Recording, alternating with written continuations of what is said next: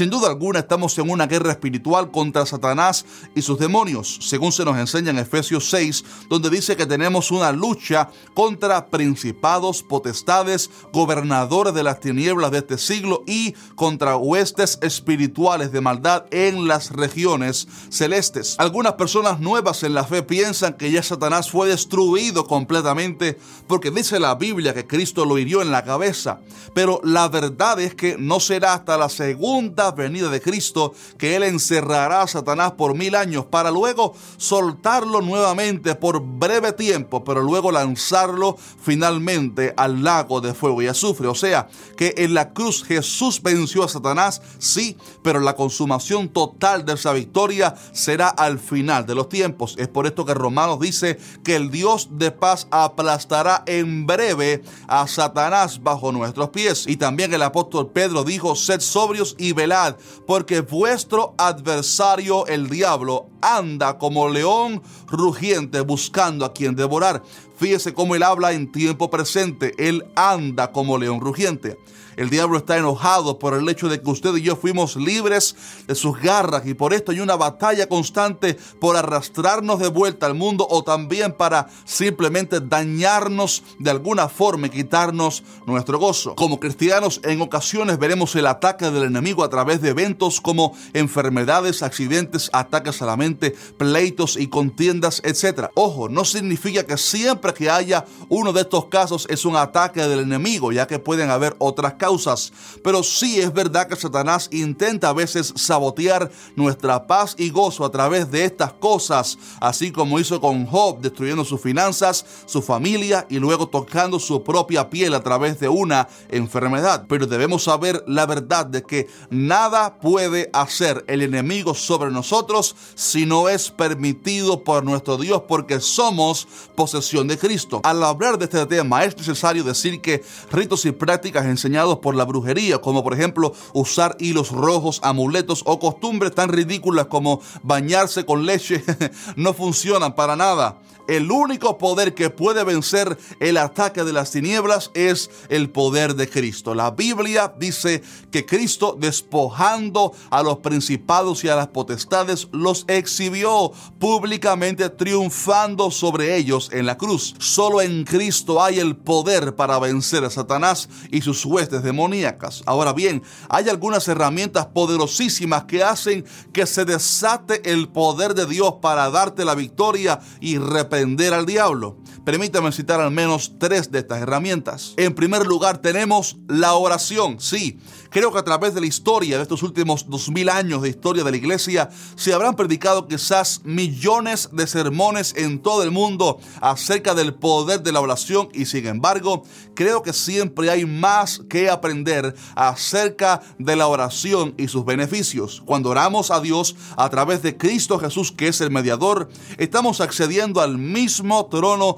de Dios y ahí hay todo lo que necesitemos para nuestras vidas, ya sea salvación, salud, provisión económica o libertad espiritual. Cuando buscamos a Dios en oración, Él activa todos los recursos de ayuda para sus hijos a fin de librarles. Por eso la Biblia dice, claman los justos y Jehová los oye, aleluya, y los libra de todas sus angustias. Y permítame enseñar este secreto poderosísimo que algunos cristianos desconocen.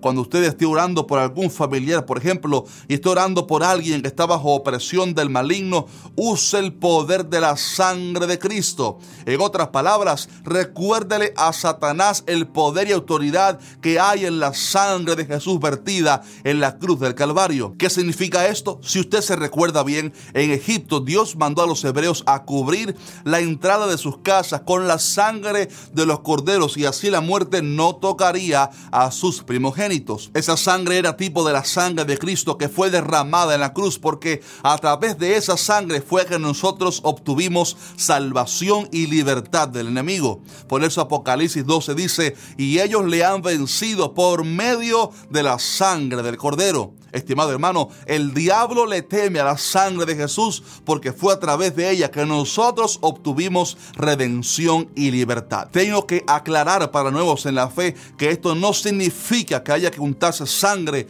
ni nada por el estilo. Por favor, simplemente le estoy enseñando que cuando usted ora por auxilio divino, usted está en el mundo espiritual cubriendo su vida, su familia y todo lo que le rodea con la sangre de Jesús. Y Satanás eso lo ve cuando pedimos perdón por los pecados, la sangre de Cristo nos limpia, nos purifica totalmente. Por esto, cuando usted esté haciendo guerra espiritual y clamando por libertad, recuérdele al enemigo en voz alta el poder que existe en la sangre de Jesús, proclamando en alta voz el poder que hay en Cristo y su sangre preciosa y su poder sobre todo demonio. Y aquí estoy entrando ya sin querer en la segunda herramienta que es la proclamación en voz alta de la palabra de Dios. Si hay algo que Satanás le teme es a la palabra de Dios.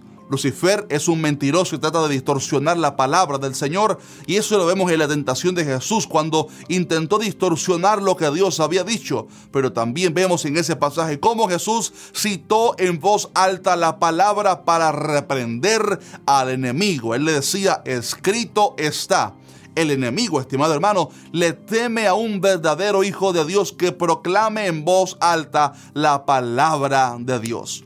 Efesios 6 nos habla de la espada del Espíritu. Dice que es la palabra de Dios. También Hebreos 4:12 dice que la palabra de Dios es viva y eficaz y más cortante que toda espada de dos filos. Estimado hermano, permíteme explicar esto de una manera muy sencilla. Cuando vengan pensamientos de derrota y muerte, hable la palabra de Dios y léala en voz alta diciendo, no moriré, sino que viviré y contaré las obras de Jehová. Eso es palabra de Dios. Aquí no te estoy hablando de positivismo vano o decretos humanos. Te hablo de proclamar la palabra de Dios, lo que la Biblia dice acerca de nosotros. La proclamación de la palabra de Dios hiere a Satanás porque él odia la palabra de Dios dicha por un redimido. Y en tercer y último lugar tenemos el poder de la alabanza a Dios. Creo que no hay nada más incómodo para el diablo que cuando él te esté atacando usted lo ignore y se ponga a adorar a Dios.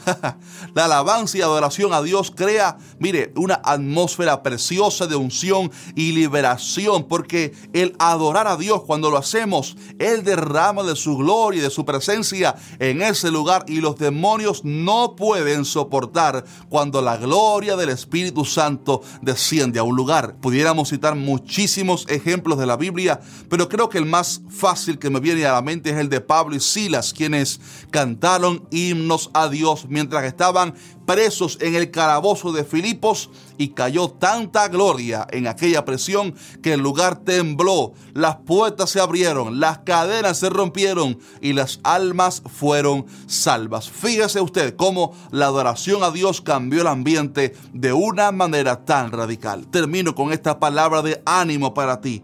Es imposible que no vengan ataques del enemigo. Siempre tendremos una batalla espiritual el reino de las tinieblas hasta que lleguemos al cielo. A cada rato recibo mensajes de ustedes pidiendo oración porque el enemigo los está atacando en distintas áreas, en la familia, en los hijos, en el área mental.